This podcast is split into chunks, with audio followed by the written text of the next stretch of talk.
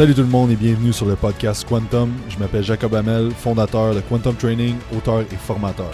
Notre mission avec le podcast est de vous offrir les meilleures informations sur l'entraînement, la nutrition, la supplémentation et le mindset avec des experts dans leurs domaines respectifs pour vous aider à développer votre plein potentiel. Donc n'oublie pas de liker, d'aller faire un review sur iTunes et de t'abonner à la chaîne YouTube si ce n'est pas déjà fait et que l'épisode commence. Salut tout le monde, bienvenue au podcast Quantum. Aujourd'hui, je suis en compagnie de Dr. Scott Stevenson. Uh, Scott has a PhD in applied exercise physio physiology. Uh, you're a licensed acupuncturist and competitive bodybuilder. Uh, you work in the field for more than two decades, I think. So uh, I'm really, really happy to have you on. So thanks for taking the time to be here. Absolutely, absolutely. I wish my French were better. It would be be a fun test of my my knowledge base, but we'll have to do it in English, I guess. Yeah, yeah. Um, so my first question, uh, I want to know a little bit about your background, your story, and how and why you have started started this journey uh, that lead to this day. I really, at my root, I'm just a very curious meathead. Is what it kind of comes down to. I I played sports. I was a swimmer football um, in high school, and when I started lifting weights as soon as I could, like literally, I wanted to lift long before my mom would allow me. I think she she thought she believed that old wives' tale slash myth that uh, lifting weights will stunt your growth, um, which is rooted, I think, in the idea that you know you might have breaks somewhere near the growth plates, and then, then you'd get a stunted growth in that particular bone. But so I started lifting. it's almost 40 years ago now when I could take a gym class and weight training.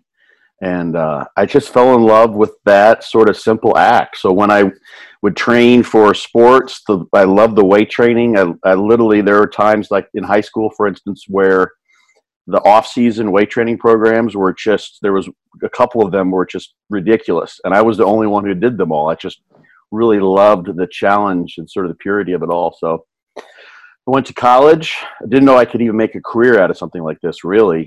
And uh, then I started thinking, like, what am I going to do? Like, how am I going to find something that I that I love to do every single day? And um, there were some options that probably would have sent me down a very different path. And uh, I just chose uh, trying to, at least at, at the beginning, become the world's greatest personal trainer. Sort of, I say that facetiously, but I just wanted to become really, really knowledgeable then I learned how much I love to teach. And that's what personal trainers, in some cases, not always will do. And from then on, I went to uh, earn a PhD so I could teach at the highest levels. Um, I've owned a gym in the past. Gosh, I started personal training people know, well over 20 years ago. Um, now, gosh, it was I think I I think I was ACSM certified in '93 or something like that. So it's been almost you know we're getting over the 25 year mark at least. Started competing in the late 90s because you needed to do that. In fact i i competed when i was in graduate school and at that time this is sort of like what the the um sorry you can see my dog going crazy in the background. It's kind of rainy today so it gets a little stir crazy. Um the sort of ethos in grad school to some degree is that you just you completely dedicate yourself to academia. And so I had to sneak around to compete for my first show. Like it was getting warm. It was a summertime show, and I was like wearing long sweatpants, sweatshirts, because you could tell that I was getting ready to something was happening. So I sort of had to, you know, do that on the sly. So I've been competing now for 25 years or so, 20 plus years, and um, just trying to mix together. And this is where I think a lot of people are drawn to me because I mix together and try to blend the science or pull from the science and, and gather the directional pointers that the scientific literature can give us, as well as basically practicing what I preach in the gym. So there's there's sort of two universes there in some people's minds. There are some people who are just you know all you know if the if the legends didn't do it, if Ronnie didn't do it, you know if if then there's really no reason to worry about that. And there are some people who who literally take they try to take the research literature this is at one end of the spectrum not everyone of course but and they they suggest that if it hasn't been demonstrated in a study then it can't be real in some way shape or form. Um, and so i blend those things together in ways that i think people appreciate. So that's that's probably why you i find myself here speaking with you is is that combination of of um, overlap that I try to bring to the table to help people learn how to how to become better meatheads. Basically, yeah. of what it comes down to, the large figure, at least for bodybuilders. Yeah, for sure. And can you explain a, a little bit your uh, your structure around fortitude training? How do you mix things, and what's what's the big picture of that? Yeah, there's two ways you can go at that. Actually, that's a good a good question based on what I just said. So one way of looking at at at this, sort of from the kind of layperson's view, or someone who's been just training in the gym, is we know, although it's not the only strategy you can take, one of the best strategies that people will often take in trying to prioritize a weak muscle group that doesn't seem to grow very well is to train it more often. people do it with calves, of course, is the obvious one, but people do it with arms. People say, you know, I prioritize my back by training it twice a week. so we see that, we know that's the case.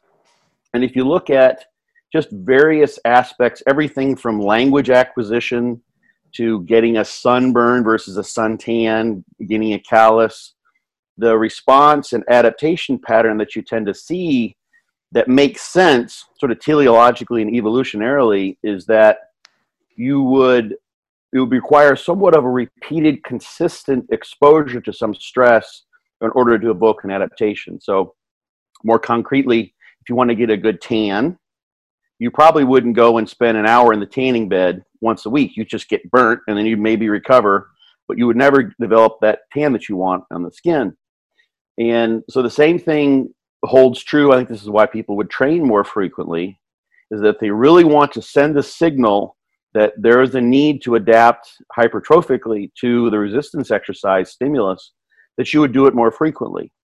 So this is something that I, I sort of came to years and years ago, and then I and then I came across dog crap training, DC training, which is sort of renowned as a, a higher frequency training regime. And the literature was starting to develop at the same time too showing that there's possibly some benefits to higher frequency training for individuals. So you look at mo- the way most pros train ifbb pros the biggest uh, freaks in the bodybuilding world and they will train typically with a higher volume not always but many times dorian yates didn't for instance um, like a freak that's well known today is jordan peters he's in the uk and jordan and i have worked together as a good friend of mine and so he trains with a, a higher frequency or a more effortful type of um, training structure. Basically, it's it's really really progressive overload in terms of the weight on the bar as opposed to the training volume. So the thing that is an issue there in taking from what the the biggest freaks do, especially most of the IFBB pros, is that those people are categorically different, more than likely, from what most people are in the world. Those are the end of the bell curve. And I can sort of explain that if you want to dig into that, or at least give you my, my reasons for why they, they think they grow so well. And there's a number of genetic factors that are involved. But thinking about the average person, which I would consider myself to be, and, and I literally, I spent a, at least a decade taking on that higher volume training approach, and it didn't really do very well for me until I really started to focus on becoming the strongest, most sort of impressive bodybuilder in the gym that I could. and so I took those pieces, looked at the literature, everything from, for instance, um, the the well-known, well-documented um, phenomenon that muscle protein synthesis is only elevated um, significantly for maybe 24, 48 hours most. So it makes sense then, and if we think about this from an evolutionary standpoint, that you would expose your muscles to a training stimulus every 24 48 hours like on a regular basis not once a week now there's some other factors that i think explain why once a week training the quote unquote bro split can be effective as well but i came across that information some of the frequency studies that have been done now the sort of general takeaway and of course a lot of this is with untrained individuals um, starting off. There's not a whole lot of um, studies looking at frequency with highly trained individuals, or at least recreationally trained. and even then, you need to read the um, the subject characteristics when you look at those. You know, three to five years of training, and they're they're still benching body weight as a one rep max. It doesn't that doesn't, but you know, tell you that they're extraordinarily well trained. Um, but you do find that taking a given volume of training, so number of sets per week, and you tend to be able to recover from um, a larger training volume by spreading that out. So you might be able to do 10 sec, 10 sets in a given workout and basically you're you're approaching quote unquote junk volume if you try to go beyond that you're not going to evoke a greater uh, adaptation but if you were to do six or seven sets twice a week that's something you can recover from over the long haul. And there is definitely a dose um, response uh, phenomenon when it comes to adaptation to training volume. So more is better to some degree. Um, there's that's another huge topic that we can delve into. So I took those things and pieced them together. I also looked at the fact that we know that there's there's some relationship between getting brutally strong and becoming really really large. You can have very very strong people who aren't that impressive muscularly, but there's going to be something if you take someone who's bench pressing 225 pounds, 100 kilos, and you take them to 300 kilos or 200 kilos. There's going to be you're going to see that in the musculature that's worked there. So heavy training works there's also a, um, uh, a growing body literature that pretty well substantiates, even the blood flow restriction literature demonstrates muscle growth with just 20% of a one rep max. So high rep sets, if they're taken to failure, especially, can also produce muscle growth. And um, there's also another way, and this is something that I, that I found with dog crap training, cluster sets. There's various types of those that are out there. And there was one particular uh, uh, kind that was in a program called Titan Training by Leo Costa. And I just borrowed his name. He had written out a, a muscle round in his own formulation that that I couldn't make total sense of. I way overdid it. And there's a story in my fortitude training book, which you may have read. Yeah, yeah. Um, and I literally overtrained myself. I, I, I, I, pushed way past the limit and I had to pull, pull back. But I learned a lot from that. So cluster sets, the way I formulated them, are a way to impose relatively more stress on the musculature, which I think has an extremely good ability to respond in terms of muscle growth relative to the inroads you make on the nervous system. So, really, our nervous system and its connections with the endocrine system and the immune system are the things that those are the limiters to how much training volume we can recover from to some degree. Everyone's going to vary substantially here, but so I put together resist fortitude training based on this idea of train the muscle frequently, three times a week. Um, there's even one version that's a four time a week training plan, and not everyone can get away with that. It's not necessary for many people, but three times a week is sort of one end of the spectrum. Two times a week seems to be the kind of the sweet spot in, in the literature, but three times a week it also works as well. There's a there's a blood flow restriction study um, that was done in Japan, I believe, and they trained 12 times over the course of, or it was like 12 times a week. I think it was twice a day for two weeks. And that was the greatest rate of muscle growth. Very short study, but so higher, higher frequencies can be done. Put the higher frequency into, into play, put the heavy sets, the higher rep sets, and a cluster set into play, and then recognize that there are different abilities to adapt to different training volumes.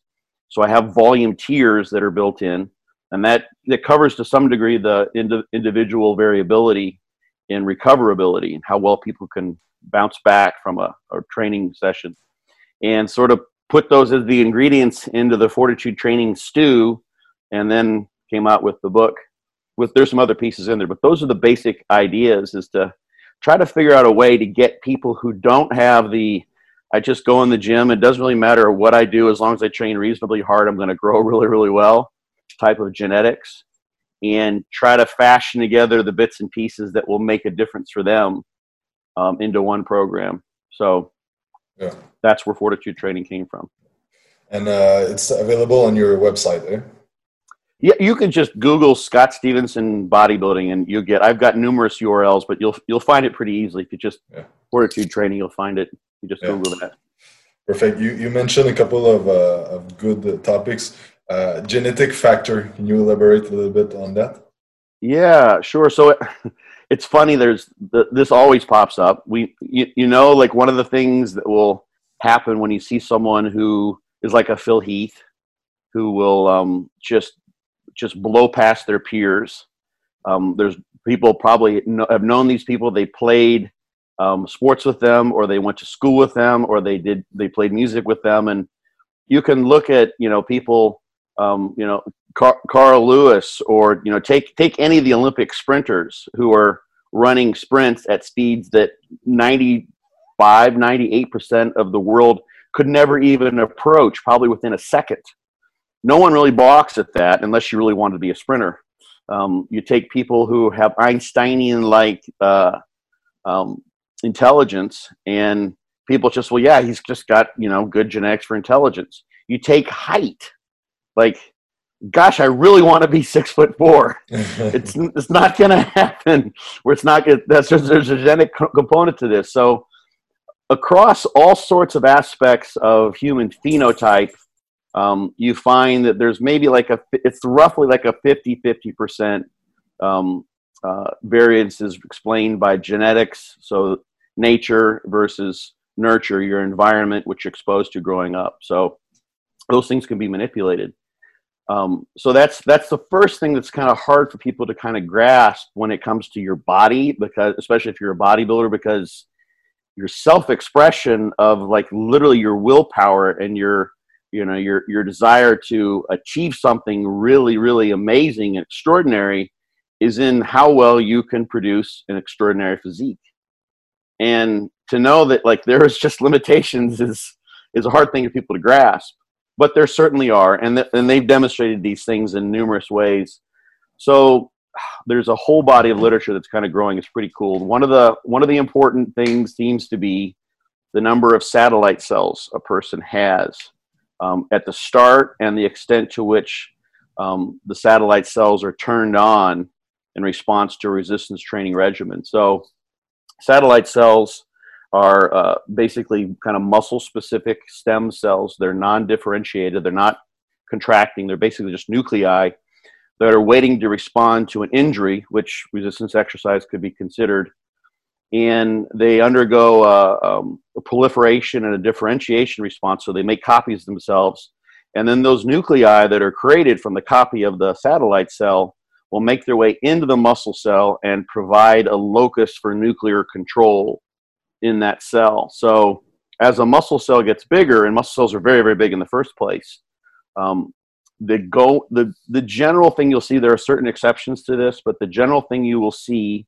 in especially with resistance exercise and in most models not always there's still some debate about you know how absolutely pertinent this is is that you'll need more of those nuclei because the cell's growing so large that if for a larger volume of cell you simply need to have more nuclei to govern the protein synthesis all the repair everything that's going on in those areas of the cell it's I always liken it to the analogy of um, a growing city and the number of post offices it has. So if you've gone taken a city from one million people to two million people, you're going to need to populate that city with more post offices um, because you've got more packages coming in, more packages being delivered. Everyone's using Amazon Prime, and UPS sometimes takes over for that. So you need to have more post offices. Otherwise, you just couldn't get the job done with the original number of post offices.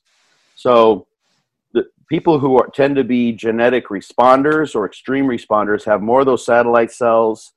The myotrophic factors like IGF 1, myogenin, those sorts of things that get released to turn on that process that the satellite cells undergo are released in greater amounts, or the mRNA is higher. So, various the, basically, the simple response to a standardized regime is such that those people tend to set that process in motion better than others. And here's where I think genetics come in. This is just my own kind of running uh, hypothesis right now. Is if you look at the data on that process, it seems like it's something that's that's that's going on for at least a week, um, if not even longer than that now. So that seems to be quintessential. That's a very important part of the muscle growth adaptation, hypertrophy. That's what we're thinking about here specifically. And if you're someone who has good genetics, and a single bout of exercise turns on that process that lasts for a week, then there's really no reason to train again. You've already set the boat in motion. Um, there's no reason you're going at the speed that you can go to make the cells bigger. So there's no reason to paddle with another workout. Now, if you're someone with not the best genetics, or perhaps with a stubborn muscle group, which may I haven't seen people um, do this. I'm, I'm. It would be really fascinating to find um, to find out if to some degree the reason why certain muscles grow more so than others within an individual is because they have more or less satellite cells or a greater or a lesser response to a given training bout in terms of turning on those satellite cells. But if you're someone who doesn't have that robust response to a, a particular workout, you might be you might be sort of setting the process in motion with one workout and maybe you know in some areas potentially reaching a critical level for uh, the satellite cell proliferation proliferation differentiation but other other places not but if you can hit the cell again if you can train the muscle again and repeat that response then perhaps that's what you need to keep the process going in a way that does lead to better muscle growth that's why so, the before that the bro split can be good for some people that have like genetics, uh, more habilitation to uh, take the the satellite the satellite cells to the muscle. Yeah, they they tend to be have more of them to start with, yeah. which is an advantage because you can get growth without. Um, they call this a, the nuclear domain theory. So there's like a domain or a volume of muscle that's sort of the, the kingdom of each particular um, nucleus. So if you want a, a, a larger muscle cell, you need to have more nuclei, um, and you try to keep that ratio to some degree. So those people just they have the, the possibility of actually growing um, and and having more nuclei to govern the areas, which is probably an advantage too. Each nucleus is is is responsible for a certain amount of protein synthesis. And there's some interesting stuff that's come out in the last few years. For instance, at the beginning of a training regime where someone first starts training, there's a protein synthetic response. Day one, you go in, and the idea has sort of been that that is a surrogate for how much growth adaptation they'll get over the course of a three or four month training program. So the people with the most robust protein synthetic response would, you would think, have the most robust adaptation in terms of muscle growth. Well, if you look at the beginning, like day one, that's not the case. And the thing that differs day one, for instance, versus two or three weeks into a program is that you've got a lot of. Hold on. Blitzy, Blitzy, it's okay. Hey, good girl. Hey, Blitzy. No. Good girl. Hold on a second. Blitzy, come here. Good girl. It's raining, so they they go outside normally, so now they just stay inside and bark out of frustration. Um, so you would expect uh, the thing that's different about that first training um, day is a lot of muscle soreness, a lot of muscle injury, and there's a repeated bout effect phenomenon or protective effect of that first bout, such as you don't get nearly as sore the next time you come around. You don't see the same level of inflammation, muscle soreness, DOMS, all those sorts of things. So that first bout really doesn't tell you much, but if you wait two weeks in, three weeks in, and, and Damas has done this this particular research. They've done a lot of really cool stuff. I really like what they've done. And then you measure protein synthesis three weeks into a 12 week training program and correlate that with muscle growth. You get correlations on the order of like 0.8 out of with one being a perfect correlation. So, someone who's got a lot of myonuclei, and that wasn't measured in that particular study, but they simply have for a given volume of muscle cell, be it big or small, if they've got more myonuclei or a higher myonuclear density, they have a greater capacity for protein synthesis. So that's one thing that's that seems to be pretty important as a satellite cells. There are things called microRNAs, which are involved with sort of metering out which which uh, genes get turned on and which do, which don't, and variations in those microRNAs also have been uh, associated with with muscle growth too. So, um, if you look, for instance, just at the muscle soreness, you can look at muscle soreness and DOMS and muscle injury. There's variations there in, for instance, the IGF-2 gene, which is sort of an interesting one. We talk about IGF-1 all the time but variations in the IGF2 gene seem to be uh, implicated in the now it's muscle soreness someone will have. And soreness, we think about when you're going to be able to come back and train again. Soreness is, it tells you something. Obviously, the muscle is so sore, it's sore to touch, or any stretching really, that's probably not the best time to go into training again. You want to have some, some uh, measure of recovery before you go and hit it again with another workout. So, people who have variations, for instance, in that, or variations in soreness in general, are probably going to have to wait longer or train with a lower volume if they want to train at a given frequency because they just can't recover from higher training volumes. So there's an there's there are genes involved with muscle soreness that are there's structural genes. There's the IGF one, um, I think interleukin six as well. One of the interleukins has been involved. I can't remember. I think it's interleukin six, which has anabolic effects, but it's also involved with inflammation. Those all play a role in muscle soreness, and that has that has an overarching effect on how often you can come in and train. So if we take that basic notion of a dose response in terms of training volume, if you're someone who recovers quickly, you can train with a higher volume. You can turn on protein synthesis more often, have a greater area under the curve, so to speak, in that particular response. And when it comes down to it, eventually you're going to have to have um, protein synthesis exceeding protein breakdown over the long haul if the muscle cells are going to get bigger. So that's just looking at it from a hypertrophic. Um, yeah. Uh, there's there's actually some really interesting data that people sort of forget in the grand scheme of things that was done like back in the 90s uh, and looking at biopsies of advanced bodybuilders and, and Jose Antonio uh, references that mm-hmm. this in uh, in the context of hyperplasia and these studies demonstrated that in, in bodybuilders with very large muscles, one and a half, two times bigger than the controls, they had muscle fibers which were the same size. So either there's some kind of a hyperplastic adaptation that happened there, so they ended up with more muscle fibers, or maybe they start off with really, really small muscle fibers and then they grew them to average size, and that's why the muscle got bigger, which is probably unlikely.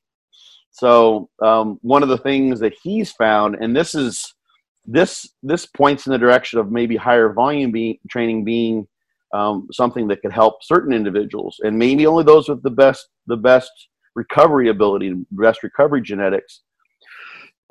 he did a. Um, are you familiar with the quail um, overload studies where they would put weights, the uh, stretch overload yeah. studies on the bird? On the bird, on the quail, yeah. So for those who aren't familiar with this, it's it's a really powerful um, uh, model for examining skeletal muscle growth, and it'd be akin to like taking a like a dumbbell and hanging like a thirty pound dumbbell off off someone on one arm and just watching their trap grow, Hope, hoping that they're you know they didn't separate their AC joint or what have you. Yeah. And in this particular study, they would just typically pick a percentage and and they would um, uh, you know, there'd be some manipulation in the various ways this model is applied. And they pick a percentage of body weight and they hang it there and they they measure, you know, various aspects of the growth adaptation. Well, Jose did a study where they used progressive overload. They started off with a certain load and they went, I think, for maybe two days and then they took a day off. So we also recovered, added in a recovery aspect to the model. Um, and that's that's obviously pretty important. That actually does a better job. Not that quails with weight hanging off their wings is the best model for resistance exercise, but it does take into account this idea that you know the, the, there has to be a release of that stimulus for the adaptation to happen. You're not going to get increases in um, protein uh, accumulation while you're training. Protein synthesis is turned off during exercise because the energy demand goes to providing ATP for the contraction. So he would load the wings of these quails for I think two days and then take a day or two off and then come back with a heavier load for a couple more days. And he did that over the course of like 28 days. And the interesting was if you looked at the it's the anterior latissimus dorsi, which is which would be like the trap if you were hanging the dumbbell off a person's arm. It grew over the course of this four week long study maybe been like 31 days, something like that, but it was about four weeks long. It continued to grow and grow and grow and grow and grow all the way to the end. And so they had some animals they would sacrifice at seven weeks and they'd see how much growth they had, and the other ones would continue, and then they just would eventually pull from the animals until some of them lasted until the very end of the study. But the fibers grew and grew and grew and grew and grew. And then I think about three weeks in or so, the fibers started getting smaller while the muscle kept on growing which suggests that and the and the and the actually the number of type 1 fibers increased as well if i'm re- recalling this correctly that's what you see in many highly advanced bodybuilders when you take biopsies from them lots of average sized type 1 fibers in very, very large muscles. That's what was happening to this quail muscle. It was getting bigger and bigger and bigger, and the fiber type was shifting to a more sort of endurance fiber type and getting smaller. But they've seen the, the only explanation that makes sense is that the growing muscle meant that the fibers were increasing in number. Basically, hyperplasia was occurring. So that's the thing that sometimes I think we have to. We wouldn't expect that to happen in four months in untrained individuals or three months, but over the long haul, I think there's there's there's that's something to consider in terms of what can make a muscle bigger in bodybuilders who've been doing this for eight or ten years. And you know, studying them for that long is going to be hard to do, especially taking biopsies from the precious muscles they tried to you know make so large. So at any rate, that's, that's a long answer to the genetics idea, yeah. but there's a lot of things that are involved there. And you just literally you see it, drug metabolism also plays a role if we if we talk about PED use, and there's a whole whole litany of things related to anabolic steroid metabolism, both pharmacodynamics and pharmacokinetics. So what your body does to the drug and what the drug does to your body. Um, GH, probably the same sort of thing is going on there. So all of those drugs have variable effects on individuals. And some people seem to respond better than others when it comes to that. So um, that's just a, a, kind of the tip of the iceberg when it comes yeah. to this. Yeah. And do you think that like there's some kind of uh, workout technique or uh, maybe to put more uh, muscle in the stretch position, position or uh, have more muscle damage that will affect the satellite satellite cell proliferation and myonuclei domain and everything? You you do see more robust responses to eccentric um, contractions versus versus concentric. Um, eccentrics also tend to increase more so the, the the size of a muscle at its ends near the tendons and and that, that kind of makes sense what and what's in the the fascicles or the alignment of the fibers along the tendon or tendons of the of the um, of the muscle tends to change as well, and that sort of makes sense. It's it's changing in response to forces which are so strong, or which are strong enough to cause a high tension while lengthening. So if the muscle the muscle wants to basically adapt to whatever stimulus it's given, in this case, if you th- if you were a smart muscle, again, this is sort of a teleological explanation, but it makes sense and it's easy to remember in that way is that if you're if if you're in a situation where there's so much force that you're the muscle that you're lowering the weight or or the muscles being lengthened while it's contracting that's not typically what you might see during normal day-to-day activities. Um, it's a bizarre thing. I always say it's an unnatural act to pick up a weight and put it back down and pick it up and put it back down. Just repeatedly doing that is is something you would you rarely would see. You're either going to lift things continuously or you just lower them if you're taking things off up, you know, from a higher level to a lower level. But up and down, back and forth, that's resistance exercise. That's that's sort of like I mean, you can imagine aliens coming down and, and they see these these people that are, you know, just like picking things up and lowering them. It was like, what what are they where are they going with this? Why are they doing this? So back then to an eccentric contraction, repeated exposure to eccentric contractions, you can just do eccentric only with an isokinetic machine, for instance, or just do lowering only um, in an experimental setup. Um, that's threatening lots of force and the muscles being lengthened. So if the muscle could somehow lengthen itself or adjust the length of the fibers or the actin and myosin so that it can produce force at that at that longer muscle fiber length, it would do so. And that's basically what you see in terms of the changes in, in fascicle angles and the fact that you get more um, muscle growth near the ends of the muscles where the tendons and the muscle the myotendinous junction that's a place where you can often see tears. So it's the muscles kind of protecting itself against the overload that comes with eccentrics. And eccentric the amount of force produced during eccentric contraction in the fibers that are active could be 30 40% more if, if not much more depending on what speed of contraction you're comparing during the concentrics. So literally there's a force velocity curve for skeletal muscle. So maybe in, in isolated muscle, you might produce 40% more force during an eccentric contraction versus an isometric. and then the max force you can produce during a, a concentric become less and less and less the faster the contraction. So if you compare the amount of muscle it takes to lift the weight up versus what has to happen in order to lower it, you're using much less muscle on the lowering than on the lifting. So the force per unit muscle is much greater on an eccentric contraction than on a concentric contraction. But the metabolic stress and the, and the, the metabolic energy demand is much greater on an eccentric, or sorry, on a concentric than an eccentric. So having eccentrics kind of get at your at your question is something that's that's important for that. Um, the other thing that uh, is really uh, it's it's funny because it seems to be missed a lot, but when you change exercises or when you do different exercises, even if it's comparing an EZ bar curl versus a dumbbell curl, people will just look at those biomechanically and say, well, you know, it's it's elbow flexion, so it's these muscles that are involved. You know, if the angle of supination of the the palm is the same, well, it's it's going to be the exact same in terms of the activation pattern, but it's certainly not. Um, so you you see this. You can look at Per Tesch has a book called Muscle Meets Magnet, which I refer all the time. It's very very cool.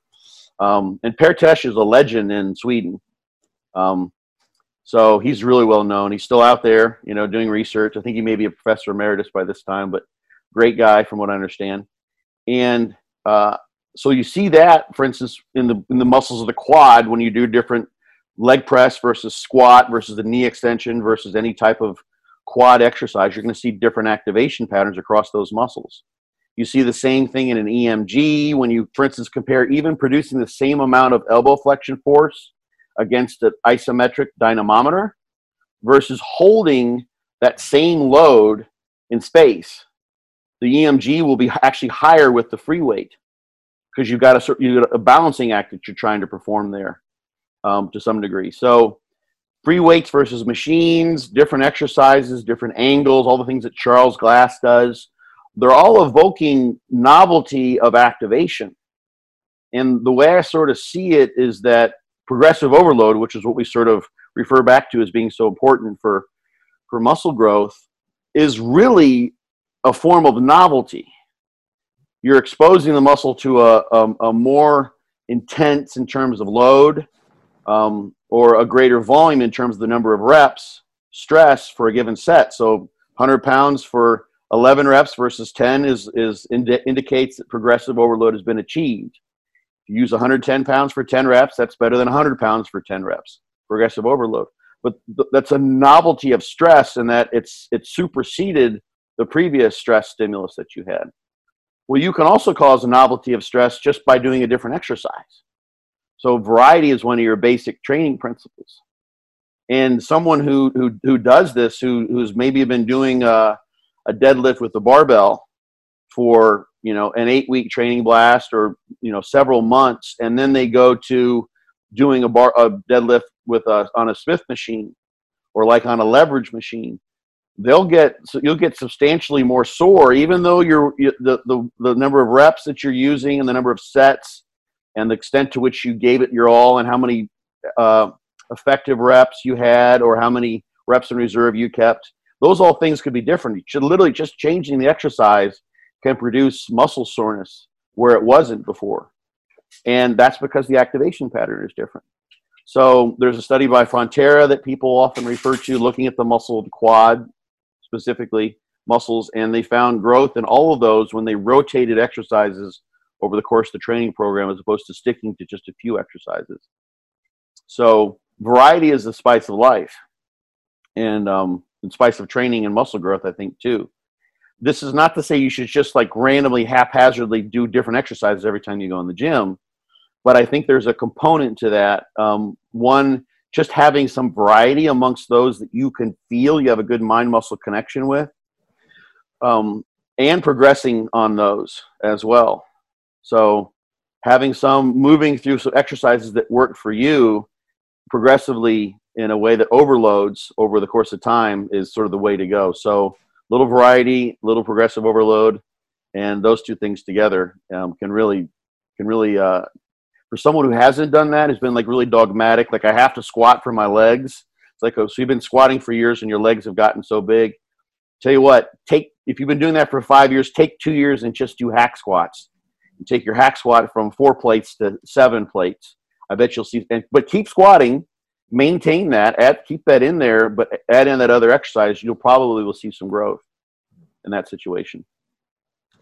And for uh, finishing on the uh, the training uh, subject, uh, I want to know. I know you uh, you train uh, with and you train David Henry for a couple year.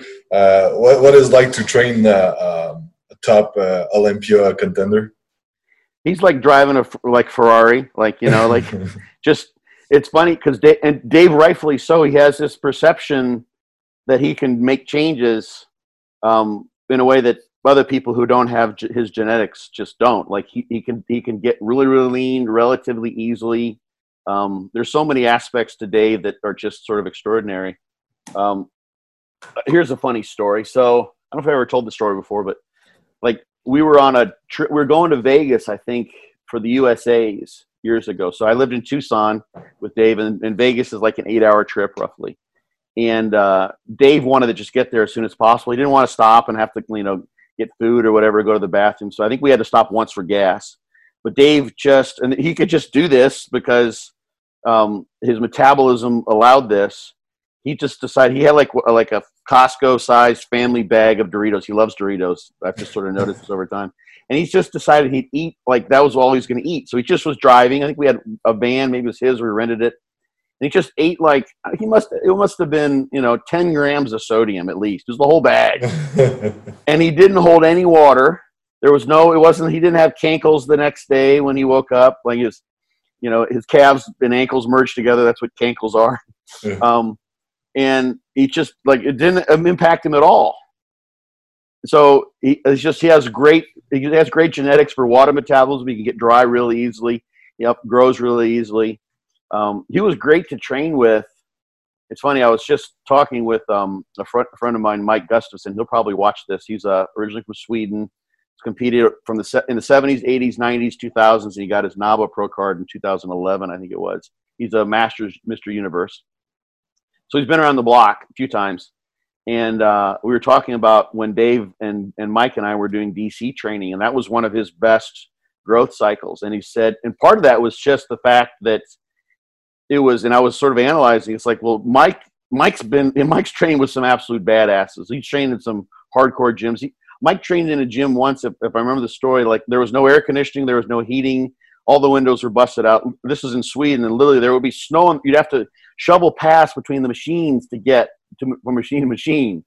And there was always a plate on the bar. They didn't ever use quarters; they just used plates. So if you're going to squat, you're going to go single, one plate, two plate, like 20 kilo plates, 45 pound plates. That's just how it was. There's no like, you know, just they just big, go big or go home. So it's it's Mike who's never going to give up, and me, and I just love to be an idiot in the gym and just kind of go bonkers. And then there's Dave, you know, it's just this amazing physique and strong as shit.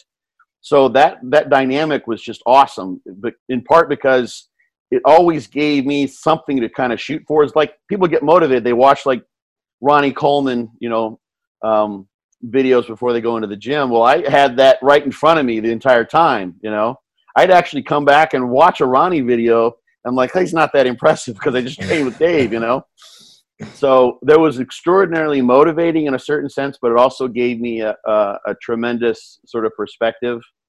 And um, I'll just tell. I'm, I think I probably have a different listenership here with you to some degree, so I'll, I'll tell the story. It was, um, I think it was 2009 and yeah, it must have been. And Dave had just won the 202 Mr. Olympia the year before, and we were both dieting down. I was I was getting ready for the Mr. Arizona, so my so my state show, and I I had maybe I think I maybe had won my my class once, maybe hadn't even won my class. I'm just trying to become like win the heavyweights in the in the state level NPC show. And I've been training with Dave now for five or six years at least. And so we were we would train and then we go and we pose and and I'd let him go through the ringer, and then I would go through the ringer. And so we're standing there, we're pretty tired and dieted down, and, and Dave just kind of casually looks over at the mirror and he, he says, "It's like you know, man, it's just it's amazing. Like we've been training together, you know, and eating a lot of the same foods and everything, and our bodies just look so different." And I'm like. Yes, Dave, I've noticed that. You're the reigning 202 Mr. Olympia, and I can't even win my state show. So he didn't like he didn't say that in any bad way. It wasn't derogatory whatsoever. It was just a casual, you know, observation, which was dead on.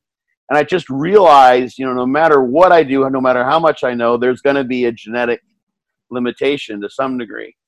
So that was actually really good. Like that, like talk about an ego check. Boom, like get back in the box, Mr. Ego. You have no business here because that's the guy who's like got the genetics and this is what you have. So that was um uh, it made me realize that. Made me realize that I'm gonna maybe have to work harder than some other people who have better genetics, and uh, but it also made training a lot of fun too. So um, yeah, it was good. It was good. And, and coaching Dave's great. You know, we still I help him to varying degrees over the years. Some shows not so much.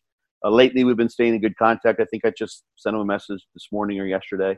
So um, yeah, it's it's been uh, it's been really nice to be able to just because he's so well known and uh, his physique is just you know totally off the chain. It's been mm-hmm. kind of a blessing to have met Dave in the gym. We just started training as you know two dudes.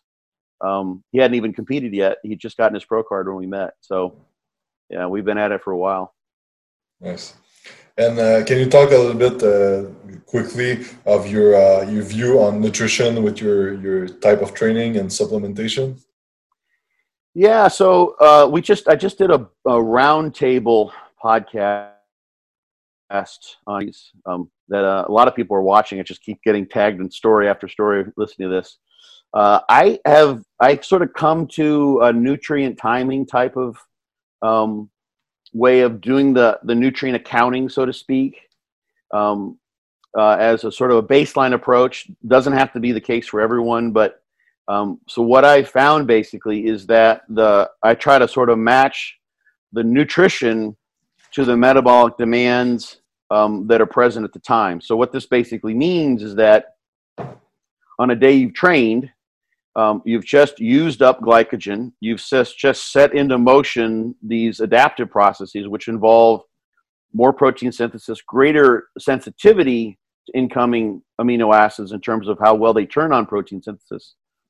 And so it makes sense to me during that time that you feed the machine as much as you can not that you want to starve it at other times necessarily, unless that's part of what you're doing for a, um, a contest prep. So the way that I've sort of been explaining it uh, more recently is, is let's say take an off season. And for a given individual, there's a caloric intake of 4,000 calories a day that was going to give them a good rate of gain so that they've got a good P ratio of muscle mass to body fat. So if they go to 4,500, they start gaining a lot of fat. That's too fast. You can only turn on muscle muscle uh, protein synthesis. You can only gain muscle at a certain rate. So, I mean, literally, if you break it down uh, on a daily basis, if you consider muscle to be about three quarters water, so an ounce of muscle is like 28 grams and you can have a, a, protein balance, a positive protein balance of seven grams per day. So that means that if someone takes in 207 grams of protein, then 200 of that is oxidized and and used elsewhere. It ends up uh, replacing the protein that's been broken down, but they have a net accumulation, a net balance of seven grams. And that's just that's 30 calories worth of that's 28 calories worth of protein. That's nothing. That gives them an ounce of muscle mass a day and that ends up being like 22 or 25 pounds of muscle in a year it's not very much. Now of course there's an energy demand there too. It's not as if you know you, it doesn't take any energy to construct that skeletal muscle. And plus you have to do some pretty especially if you've been training for a while some pretty extreme things in order to make new muscle and produce that growth. But that's a very small balance that you're trying to evoke, and it may take a lot of food to do that. So anyway, back to this this person who's at 4,000 calories being sort of what they've figured out gives them a good ratio of muscle to fat. And then if you think about what you need to do on days that you train versus days you don't train, well, I would say that if I had to pick a day um, where I want to bring more calories in make sure I've got plenty of protein available for the reason I just mentioned. Those days are going to be the days that I train. You're still recovering on the non training days, so you don't want to not take in adequate protein. But if you've replenished your carbohydrate and your glycogen levels are relatively full, which they're, they're going to be probably anyway, no matter what you do, if you're eating enough and you're not on a low carb diet during your off season, then what and there's so there's going to be an ebb and flow in terms of the protein synthesis that's going on, the rate of muscle accumulation, and also you want to counter muscle breakdown to some degree. It makes sense to me just from that sort of theoretical perspective to use a nutrient timing approach so that you know maybe you're doing 4400 calories on uh, training days and 3600 calories on non-training days or something like that. You may train four days a week versus three days a week but more calories on training days makes more sense to me in particular during that post workout period when you've got increased insulin sensitivity. You've got increased sensitivity to uh, amino acids so there's there's something there. The counter argument people would say well where's the evidence to suggest that works? And there's actually there are some there is some evidence out there. The main thing that worth considering is for me is like is there evidence that, that eating in that way is is harmful is deleterious? Probably not. So maybe it gives you one or two percent. Well let's see. If it gives me one percent what is what is seven grams versus of 200 or 207 grams of protein well, that's that's three and a half percent now if i can um, i'm just uh, these, uh, these are weird numbers we'll just play with the numbers for a little while just for the sake of thinking it through so what if I go from two and a half gram, uh, two and a half grams to three and a half grams, or two percent to three and a half percent, or five grams positive protein balance to seven grams positive protein balance? You know, that's that's a very very small amount in terms of the relative changes in protein balance. Two grams is is nothing, but two grams, if we use the math I just went through, two grams could mean eight or five or eight pounds of muscle over the course of a year. You add that up, I'll take that. Yeah. Give it to me. Give me two pounds of muscle at my age. I've been doing this for a while. I'll take whatever I can get. So I like to use that um, just for that reason. There are some good studies that um, that I've talked about before. There's a, a Cribb and Hayes study. There's a set of studies by Bird, B-U-R-D. Darren Willoughby has done some work in this area too where they've done a nice job of, of finding that actually it's just the timing aspect of nutrient timing, bringing in basically an intra workout, um, either giving feedings throughout or before and after, versus, for instance, giving the same feedings of protein and carbohydrates in the morning and at night. So the calories end up being the same, least in terms of, of a, reha- a recall um, subjects provided. So it's not changing calories in any way necessarily. It's just the timing per se that makes sense. And theoretically, looking what protein does, what carbohydrates do, at least in terms of glycogen, whether they're impacting um, protein synthesis is another issue. Um, this the, what came up in the podcast was this particular study by Staples, for instance, that suggests that taking in carbohydrate during a workout with protein doesn't increase the protein synthetic response that's brought on by the protein. But remember, that's a singular session.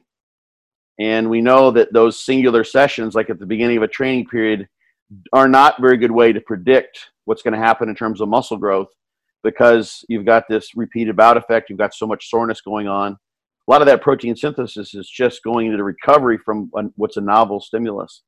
So I don't take that study, um, that singular study, although it was well done. Um, some of this follow-up information as to how well that can be applied to the long term tells me that um, what I found with clients and myself, and just the other advantage of taking in carbohydrate um, and keeping glycogen levels full makes sense. So I tend to use that kind of an approach. There's probably also an impact on insulin sensitivity. So if you've got someone, I will very much do this. I'll take someone after a contest and just start adding food to an intra workout and, and the two meals post workout. It's like a six to eight hour window. This is what I have outlined in the Fortitude training book. I have a demonstration of kind of a, a multiple weeks of dieting with someone in my uh, Be Your Own Bodybuilding Coach book, where I sort of show how this is done. And um, I will add food there and build upon that while keeping what could very possibly be for many months a uh, pre-contest level of food intake on non-training days. So someone trains um, four times a week. They may their non-training day diet may be very much the same for the first couple months after a show. And it, my experience has been, and people who've taken this on who've given me feedback, clients and other coaches, is that it does a really good job of keeping people lean, um, which sort of makes sense if you think about it in terms of insulin sensitivity. You're storing that during those non-training days. Um, so uh, I really that that's a very nice advantage there. It's also it, it's a very easy way to account to do the accounting. You're just adding on singular meals. And the other thing that I like to just as a global approach when I'm adding food outside of that is I pay attention to what the body is telling me. So um, there will be certain meals during the day, and of course this is this, these are small percentages here, but there'll be certain meals where you're maybe hurting. So let's say someone gets up in the morning and they're not the day after training, um, they've just had big meals, they're not very hungry. They have a, a get enough protein just to sort of get themselves at a negative protein balance in the morning for breakfast, and then they maybe have another mid-morning meal. And but they're off to work, so maybe they they walk to the bus station because they live in the UK or someplace where they don't really need a car, so they do a lot of activity. Their job keeps them busy. Maybe it's something they do at the first part of the day. They're busy and they have a, a same sized meal for lunch or what seems like it'd be plenty uh, plenty of food for lunch but it's the meal that's the least satisfying meal for them during the day so i'll have people report back to me what their levels of satisfaction are either in terms of how much hunger they have before the meal or how well it fills them up and we use the body then the body's own feedback to tell us where to add food. So the worst thing you'd want to do is let's say add food to, the, to a meal where you're already full afterwards. There's no there's no point in that. It actually could possibly even create stress. It's like god i hate this meal. I just i don't want to have to overeat this meal. I'm not hungry for this meal.